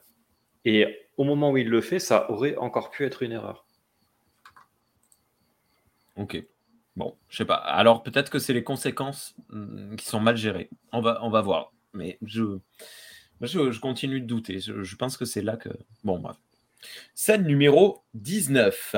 Sur l'Enterprise, l'équipe de Tipol, Flox et Tucker mène des tests et bien que Tipol soit réticente. Euh, en effet, l'attaque des Xindi sur le vaisseau a tellement été dévastatrice qu'il faut bien étudier leurs armes afin de s'en défendre. Pour le coup, euh, c'est tout à fait euh, légitime. Scène numéro 20. C'est, c'est, euh, j'ai, j'ai bien aimé pour une fois euh, cette seconde, euh, cette seconde quête, cette seconde intrigue avec les, euh, bah, toute la recherche autour de l'arme euh, des Xindi, les- les- l'étude du, euh, de la kétosine au démarrage, etc. Je, je, là, pour une fois, enfin, pas pour une fois, c'est pas vrai. Des fois, je trouve ça cool, des fois, je trouve ça pas cool. Mais là, je l'ai trouvé cool, euh, ce- cette gestion-là. Scène numéro 20. Degra attend dans le complexe. Le Xindi reptilien l'accompagnant se plaint du retard des arboricoles. Mais Degra, lui, lui dit qu'il aurait beaucoup. Oh là là, ça ne va pas du tout mes notes. hein. Mais Degra lui dit qu'il aurait eu beaucoup à apprendre d'eux, notamment la patience. Alors, les deux collègues de Gralik viennent et annoncent que Gralik a disparu. Le reptilien prend alors l'initiative de lancer les recherches. Euh, assez cool, vraiment très très cool. T'as pas une image avec les trois, euh, les trois Xindi côte à côte? Non, malheureusement, non. Ah, je- je- ça, j'aurais bien aimé. Euh, parce qu'à un moment, ben, il y a les trois Xindi, le reptilien, le primate et l'arboricole, qui sont tous les trois épaule contre épaule, tournés dans la même direction. Et j'ai trouvé l'image belle, cool et classe.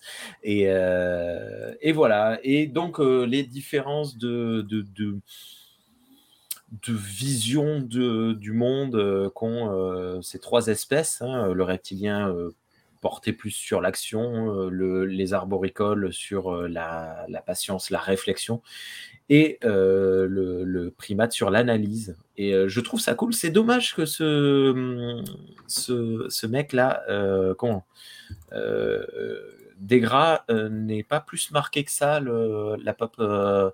Euh, pas la pop, mais la, culture trekkienne, parce que c'est, il fait pas partie des, euh, grands méchants iconiques de Star Trek euh, qui reviennent, alors qu'il avait un potentiel quand même. hein. Je trouve il, prend son temps dans ses analyses, il, calcule beaucoup, il, il se laisse jamais emporter. je, le trouve cool, quoi. Je le trouve assez réfléchi. il me fait penser un petit peu à, à la belle époque des Vorta. C'est pas les Vorta. Euh, si, c'est les Vorta dans Deep Space Nine. Oui, oui, les Vorta, oui. Les Vorta. Et euh, bon, bref, moi j'aime bien euh, Degra et je le trouve cool. Mais c'est Bon, dommage il qu'il est joué par Iggy Pop. Oui, Degra, il est, il est bien comme personnage, ouais. Ouais, ouais. Ouais. Je suis d'accord. Bref, voilà.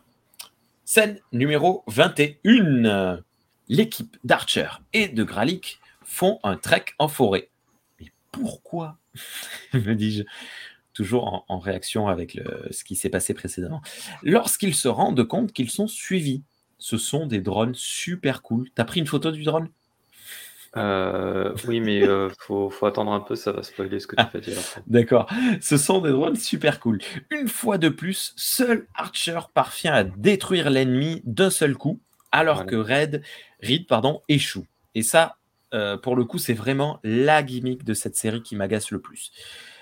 Le groupe décide d'aller se cacher dans les grottes.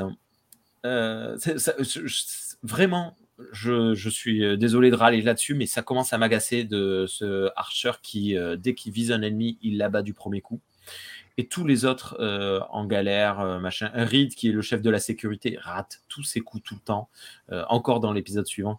C'est, ça, ça me ça m'énerve, ça m'agace. Je... L'épisode suivant, c'est un peu particulier, on en reparlera, mais euh, c'est un peu particulier, je suis d'accord. Mais là, en l'occurrence, euh, Archer, moi, je, Enfin, ça, ça, commence à me saouler. C'est comme si c'était marqué dans son contrat. Je veux que à chaque épisode, je fasse un tir, un ennemi, un tir, un, un one shot. De toute façon, tu sais euh, comment il s'appelle Quand, tu vois les trucs qui se passent sur Fast and Furious et tout ça. Exactement. The Rock et, et, machin, et Jason Statham qui ont un contrat, euh, le même nombre de coups de poing, ou je sais plus quoi, de Vin Diesel, pas Statham, le même nombre de coups de poing de mise à terre, ou je sais plus quoi. Bon, c'est ridicule et ça te pourrit une histoire. Ça devait pas exister à l'époque, non? Je suis sûr que si, mais si, c'est certain. Sans en parler des, forcément de contrat, en plus mais pour des euh, séries, peut-être que pour des, des acteurs, genre Tom Cruise, peut-être à la limite, grand acteur pour des grands films, etc. Mais là, tu sais, genre j'ai rien contre Scott Bakula, j'ai absolument rien contre, mais c'est Scott Bakula dans Enterprise. C'est pas non plus. Euh... Ben, moi, Ou alors c'est un billet des scénaristes parce qu'il adorait dans Code Quantum, donc ils ont dit ah, il peut pas être nul ce mec, il était, il était trop bien dans Code Quantum. Ah, il est trop bon, il est trop voilà. il ratera rien, impossible. je, je, suis sûr et certain que c'est c'est Bakula qui allait voir les prods et dire euh, ouais d'accord, euh, mais bon dans la scène d'action euh, je veux dégominer lui machin. Je, je, ouais, c'est une bataille si d'ego. Si, je rate mon, si je rate mon coup, ben, je me mets torse nu. Alors moi, j'ai aucune idée là-dessus, je me prononcerai pas là-dessus. Je, bon, c'est du feeling, j'ai aucune preuve, mais bon, bref. Faudra, on l'apprendra dans quelques années quand Bakula mourra. Il y aura quelqu'un qui dira Ouais, il saoulait tout le monde à vouloir tuer tout le monde sur le plateau. Dans 50 ans, il y a quelqu'un qui dira Ouais, Rémi, il savait pas ce qu'il disait. Il a inventé Ouais, ouais ça aussi, ça c'est sûr et certain. Je pense que dans 50 ans, tout le monde m'aura oublié, tout va bien. Scène numéro 22, pardon. Euh, retour sur le, le, vaisseau. Tucker a du mal à faire feu avec le fusil Xindi. Mais le fusil se met en autodestruction et menace d'exploser.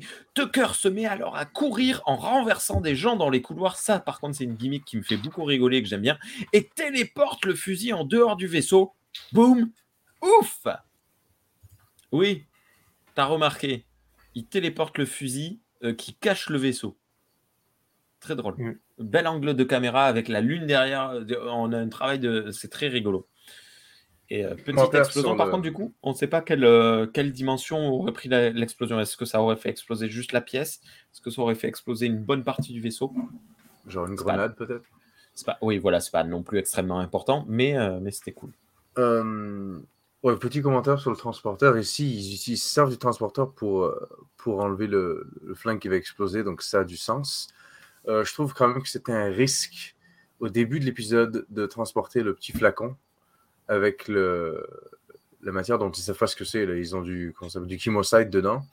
Ils utilisent le transporteur. On sait que le transporteur n'est pas bon pour les matières organiques, vraiment, parce qu'il n'est pas parfait pour, faire, pour transporter des gens on sait qu'il est plus pour transporter du stock ou de la marchandise. Attends, mais le, la chémocyte, c'est organique? Je ne sais pas si c'est organique. Mais Moi, j'ai compris que c'était un minerai. Hein. Peut-être, mais peut-être c'est un minerai instable, ils n'en savent rien. Ils ont fait des scans préliminaires, ils ne savent pas si c'est fragile, pas fragile, si c'est. D'accord.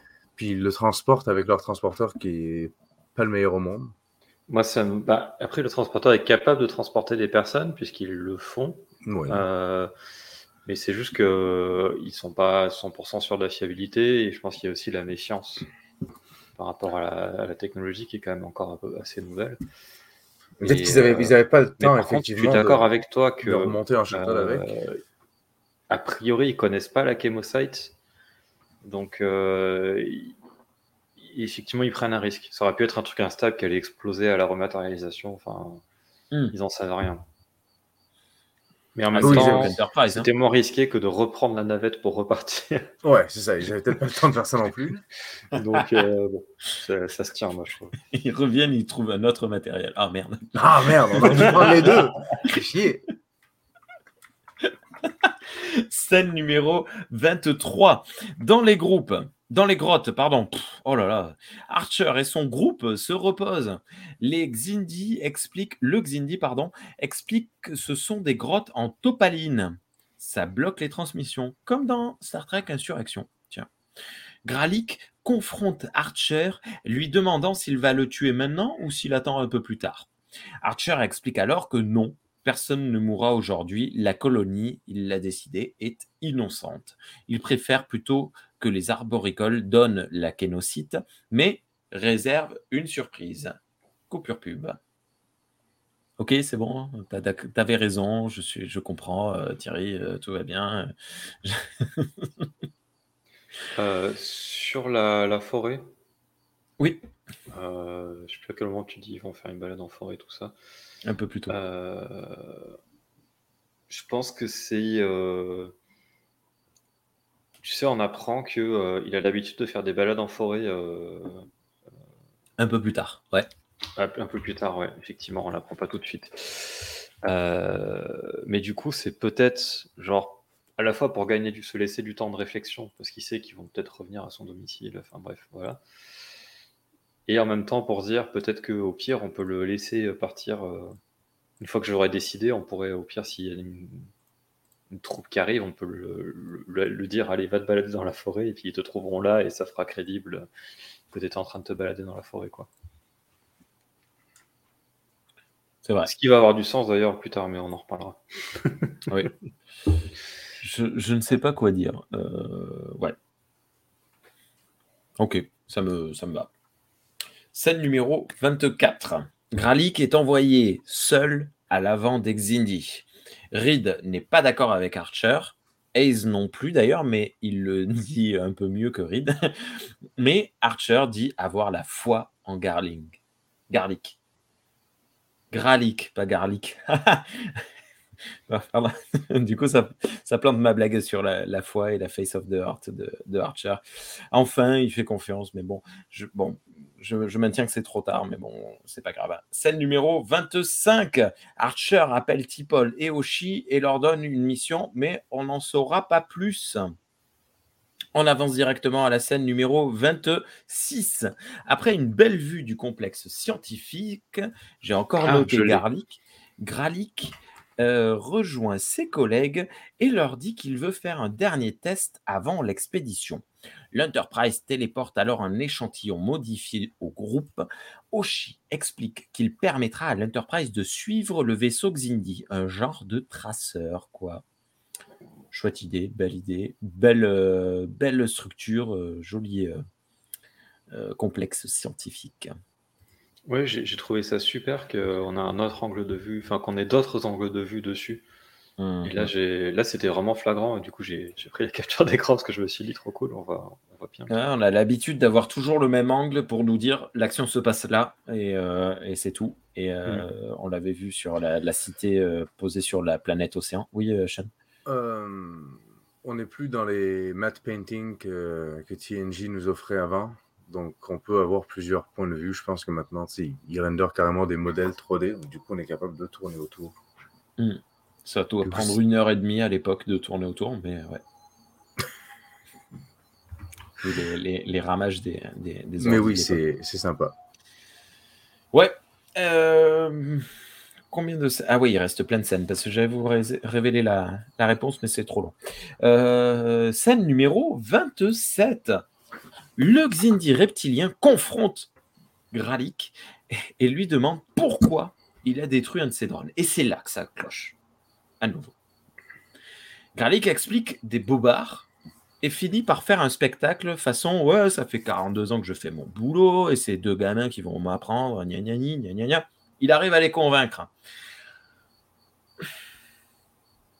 Moi, je, enfin, je, je doute vraiment là Enfin, c'est ça la, scène que je disais en rebond du fait de, ne pas avoir euh, fait parler à Gralik plus tôt.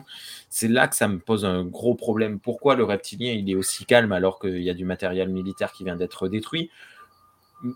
Quelle que soit la justification que donne euh, Gralik, ça ne ça n'est pas censé lui, convenir. Moi, je suis, enfin, je suis désolé. Euh, on me montre comme on, me montre comme un espèce de d'ultra rigide militariste.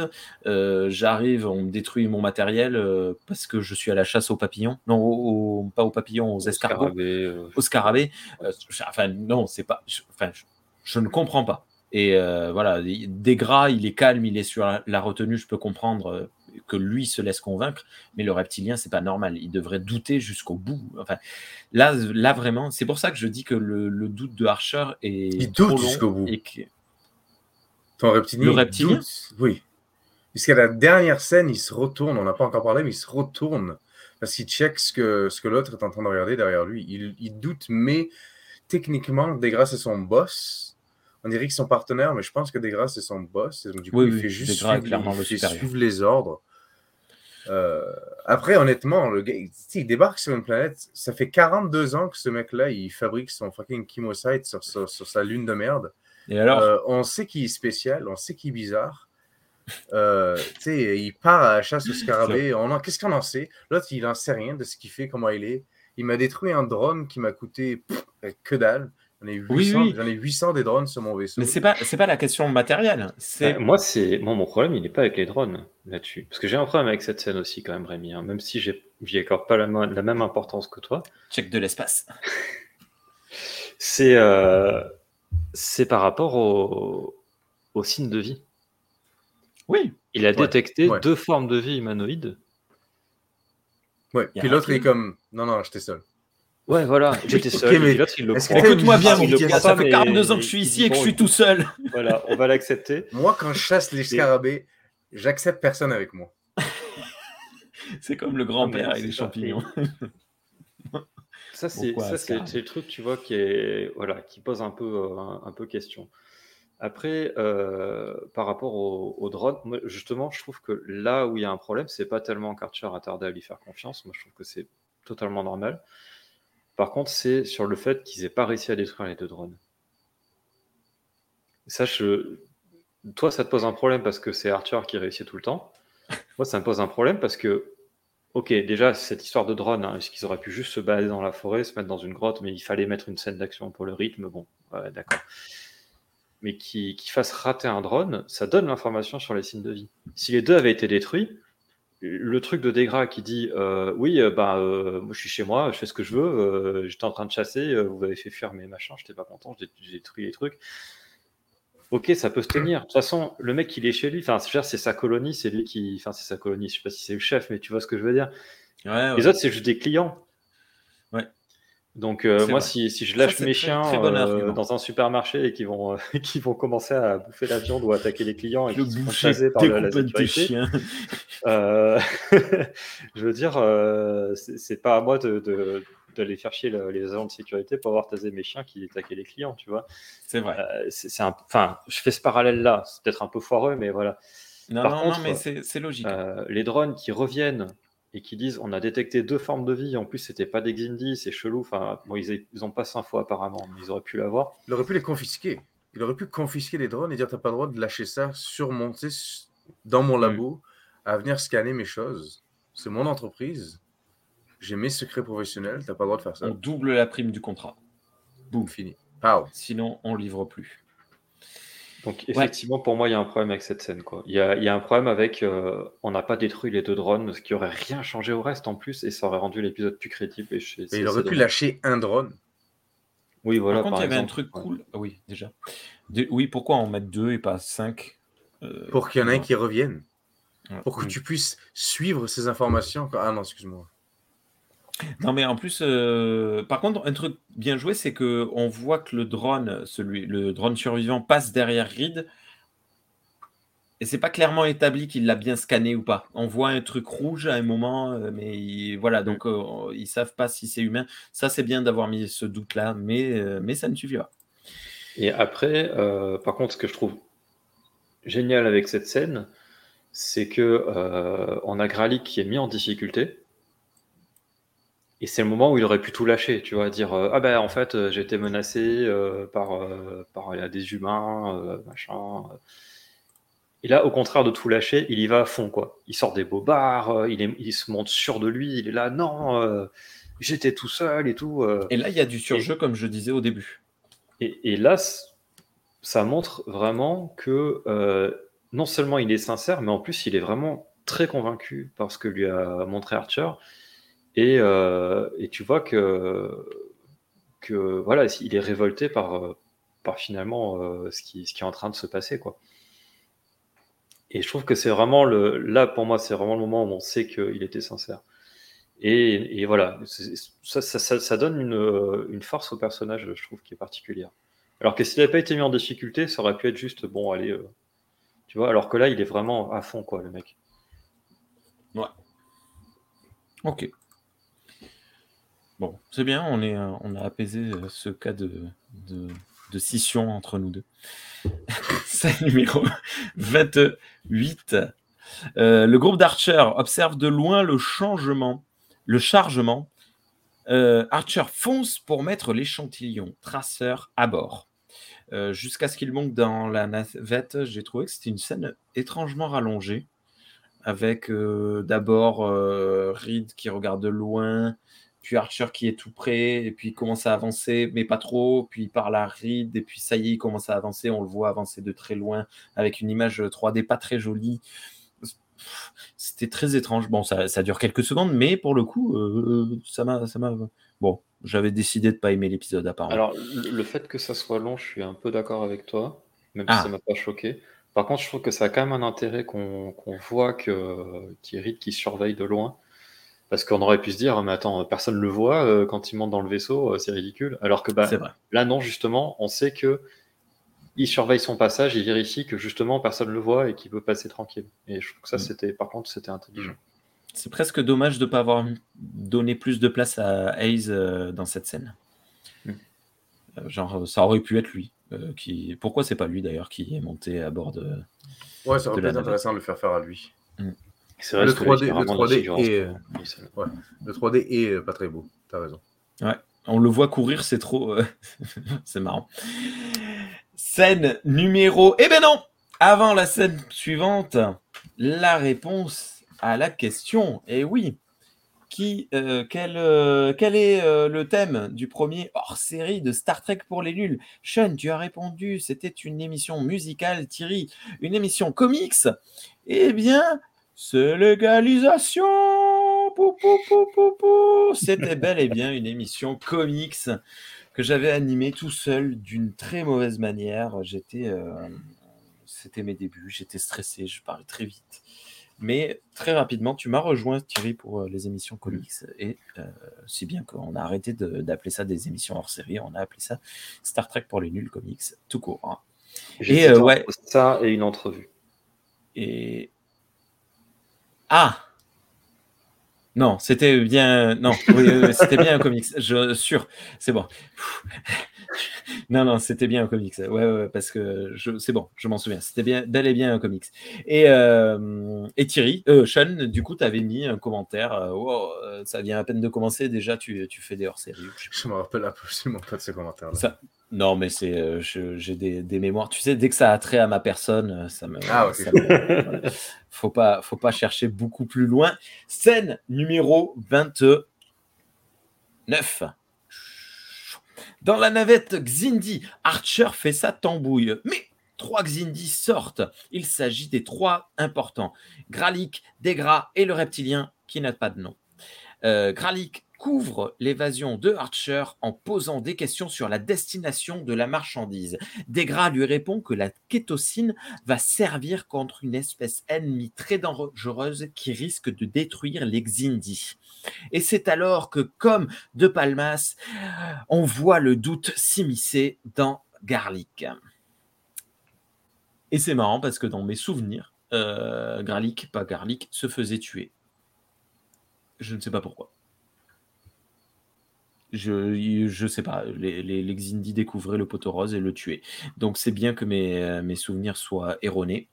Euh, mais, euh, mais voilà. chouette scène, c'est la fameuse dont tu parlais, Thierry, Sean, avec le, reptilien qui, qui n'a pas confiance. Alors, je sais pas, moi, ce geste, je suis en train. On est deux, on est trois en train de parler en forme triangulaire. Il y en a deux face à un troisième. Le troisième, soit il regarde euh, le reptilien, soit il regarde le, primate. Et quand il regarde au milieu, qu'est-ce qu'ils regardent Du coup, c'est normal que les mecs se retournent, non? Je sais pas, quand je suis en train Bah de oui. discuter avec quelqu'un dans la rue et qui regarde quelqu'un ou quelque chose, je me retourne aussi. Bah oui. Voilà. Donc c'est pas du doute. surtout quand tu es un chef. Surtout quand tu es un chef militaire. Voilà. Donc il, il doute pas de, il doute pas de, de Gralik. si. Moi, je pense qu'ils doutent encore. Moi, je pense Je que oui. De toute façon, je pense qu'ils sont tous racistes. Donc, du coup, euh, le reptilien, il doute tout le temps de ce, de ce que les arboricoles. C'est vrai que les, les- les reptiliens et les, et les insectoïdes sont ont un aspect légèrement xénophobe. Les arboricoles aussi. Oui. Envers les reptiliens. et les- Oui, parce Ouais, qu'il dit, vrai, euh, vrai. je sais plus ce qu'il en a parlé tout à l'heure. Ouais. Il, un il dit il faut pas faire confiance aux reptiliens et aux, aux insectoïdes. Et les primates, oui, on peut y aller. Parce que justement, ils ont eu leur, euh, leur guerre. euh, machin, voilà, il y a des restes, quoi. Mm. Même Il y a de générations bosser plus tard. ensemble, Il y a juste les primates qui sont Mm. pas activement racistes ou xénophobes envers tout le monde, mais ça se voit qu'ils ils se sentent quand même supérieurs à tout le monde. Ah ben, je- voilà, c'est peut-être le- le- la pire forme. hein, C'est... on va pas leur dire qu'on les aime pas parce que Le- comme ça ils vont des travailler pour nous. primates. Voilà, Oui. c'est des impérialistes. Euh, scène numéro 30, dernière scène de l'épisode. Alors que les Xindi sont partis, Archer et Gralik échangent de nouveau.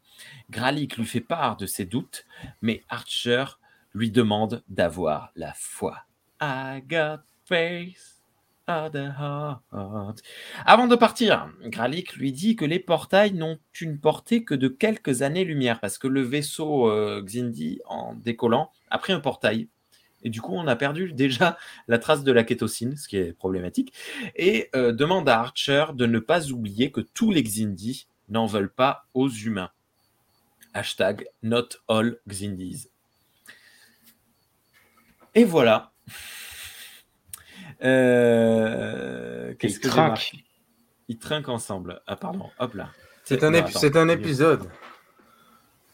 C'est qui un épisode qui avance bien.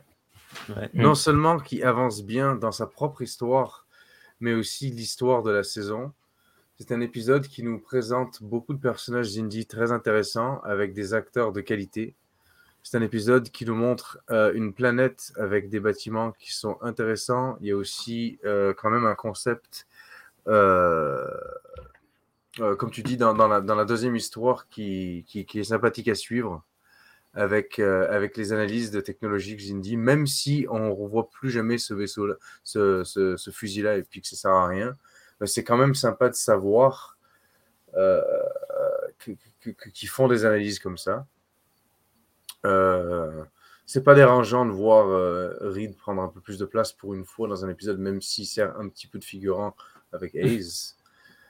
Euh, puis surtout, là, on, est, prêt- on nous présente des personnages qui, euh, qui vont commencer à devenir un peu plus présents dans la série, du côté des méchants slash bons slash méchants bons slash on sait pas trop. Pour moi, c'est un épisode de qualité, surtout suivant putain de Exil. Genre, euh, donc, euh, je sais pas, t'es peut-être fou, mais moi je l'ai bien aimé celui-là.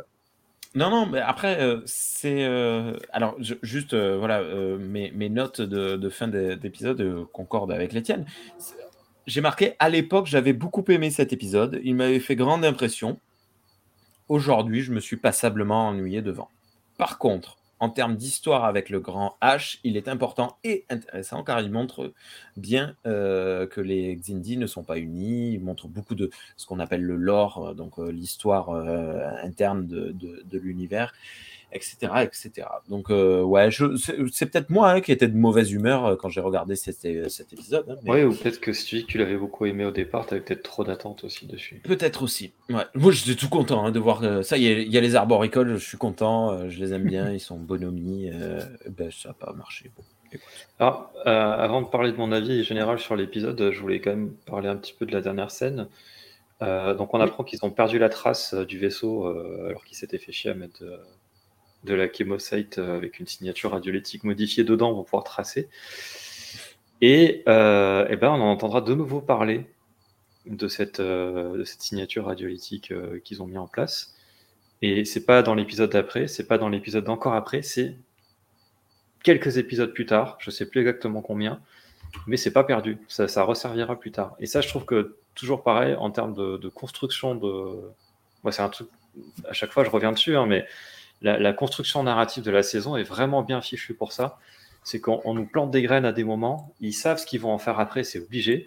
Hmm. Et ils ressortent ça, mais plusieurs épisodes plus tard, euh, au moment où on s'y attend le moins. Euh, et, du coup, ça sort pas de nulle part. C'est ancré dans ce qui s'est passé avant. Ça, c'est voilà. Et c'est, je trouve ça, je trouve ça très cool. Et en plus, il y a du coup un côté réaliste où les choses euh, deviennent pas utiles tout de suite. Et, euh, et ça s'enchaîne pas euh, comme cousu de fil blanc, tout simple quoi. Il y a toujours des, des, événements entre les entre les choses. Et, voilà. Et après, bah, j'ai pris la capture d'écran d'Archer qui trinque avec un Xindi. C'est quand même extrêmement fort. On en parlait tout à l'heure au début de la saison, il partait dans l'étendue delphique pour casser du Xindi, quoi. Ouais. Et là, on a le capitaine du vaisseau qui était chargé de mener la guerre au Xindi qui trinque avec un Xindi. Et je trouve ça, mais c'est merveilleux, quoi. Ouais, et ça arrive au bout de l'épisode 7 sur 25. Oui, c'est finalement très rapide. Ça arrive très tôt, ouais. Eh non, mais ce qu'on n'arrête pas de dire. Hein. Je ne sais pas ce qu'ils vont raconter dans la suite de la saison, mais pour moi, ça arrivait super tard cette histoire-là. Et en fait, non, bah non, ça, ça, ça, arrive qu'à l'épisode 7 ça, c'est notre gimmick. Non seulement Archer, ça... Archer, sa gimmick, c'est de buter des gens. Nous, c'est de nous dire, mais ça arrive vachement tôt, ça. Non, mais non seulement c'est oui, ça, c'est comme une ponctuation énorme pour, pour, euh, pour la saison, mais euh, j'aime aussi qu'au début de l'épisode, il refuse, il veut pas boire, et à la fin de l'épisode, il boit. Tout à fait. Est-ce qu'ils ont établi non seulement ils ont établi l'empathie au départ, la confiance après qui a tardé à arriver, et là, c'est euh, c'est pas l'amitié, mais on a euh, un début de camaraderie, quoi. Euh, voilà, au point de un respect mutuel en quelque sorte. Ouais. Donc il y, a vraiment cette transition qui est faite dans l'épisode. Et on, t'en a parlé Rémi vite fait. on est dans la première guerre du Golfe, hein, et on en parlait au début. Hein, toute la, tout le début de saison, c'est une métaphore du 11 septembre. Et c'est là qu'on arrive justement, et comment Star Trek arrive à amener subtilement un propos qui est de dire, bah, finalement, euh, la vengeance, c'était il faut, il, faut, il faut nuancer quelque part. quoi. C'est euh, voilà, C'était peut-être pas trop une bonne idée d'aller faire la guerre à tout un pays parce qu'une bande de terroristes avait détruit euh, deux, tours dans, notre pays. quoi.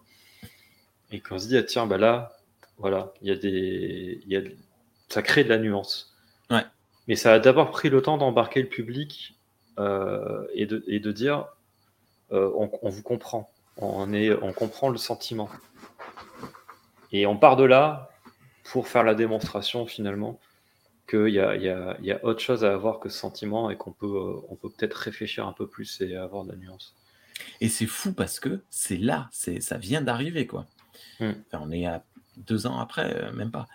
Euh, oui, si, c'est ça, 2001, 2003. Ça, aurait été fait de nos jours, euh, ça aurait pas été les Indies qui auraient attaqué la Terre, ça aurait été euh, la section 31 qui aurait attaqué elle-même la Terre pour justifier le fait qu'ils aient cherché du chemocide gratuit dans les Expanse. Euh. c'est ça. J'ai oublié un truc au démarrage dans, dans ce que je dois faire, j'ai oublié de donner les notes des forums. Euh, la communauté francophone de Star Trek a noté cet épisode très très haut, 8,25 sur 10. Ultime Frontière également a noté assez haut, 7 sur 10, pour une moyenne de 7,63 sur 10. Et toi, Thierry? Euh, Sean, à chaque fois Thierry, je sais pas, euh, désolé. Et toi, Sean, tu l'avais noté combien à l'époque? Parce que tu avais, 7. avais 7 sur 10, bravo. 7 sur 20. Ah ah non, 7 sur 10. Non, non, c'est un épisode qui m'avait bien plu, puis, euh, puis il me plaît toujours. Ok. Est-ce que vous voulez dire d'autres choses? Ou je dis au revoir à nos auditeurs, auditrices J'ai une question à te poser. Oui. Pourquoi le N de ton t-shirt est à l'envers? Le N de mon t-shirt. Je n'avais jamais remarqué, écoute.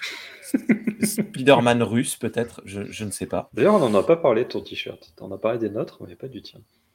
C'est un t-shirt que j'ai acheté il y a, euh, il y a une quinzaine d'années pour tout dire, pour tout avouer, euh, je ne le porte que plus qu'en pyjama, mais euh, je ne savais pas quoi mettre comme t-shirt ce soir. Je me suis dit, il est propre, je le mets. Ça fait longtemps que j'ai pas dormi avec. Peut-être que je dormirai avec ce soir, peut-être pas. Je vous le dirai dans un prochain épisode. Euh, non, non, rien de particulier. Je pense que j'ai dû l'acheter dans une grande surface euh, parce que tu sais, c'est les, les t-shirts genre euh, que faisait H&M ou, ou je ne sais pas qui à une époque. Voyons, c'est marqué là. Vous arrivez à lire? Marvel, ok. Ça va, c'est correct. C'est pas, pas, de la contrefaçon. Non, bon, bah, voilà. Non, rien de, de particulier. Je l'aime bien parce que je l'ai depuis très longtemps, mais je, je... il n'a pas d'histoire. Voilà. Ben, vous aussi, dans les commentaires, dites-nous à quel point vous avez aimé ou pas cet épisode. Euh, shipment, une cargaison foireuse. Non, comment il s'appelle? Une cargaison foireuse. euh... La... Ça y est, ça y est, ça y est, ça va revenir. La cargaison maudite, elle est maudite. ça, ça aurait pu être le nom d'un épisode de la web série euh, Contine Barbare. Connais pas. Il y a une web série qui s'appelle Contine Barbare qui est encore en cours euh, en ce moment. C'est des, des, des, histoires de barbares, voilà. Et euh, chaque épisode a un titre qui finit par maudit ou maudite. C'est marrant ça. Et une cargaison ah, foireuse, ça aurait pu être un épisode de, des aventuriers du survivor. oui. Euh, je pensais pas que ça allait traverser l'Atlantique, ça, Sean, euh, les, les, aventuriers du survivor.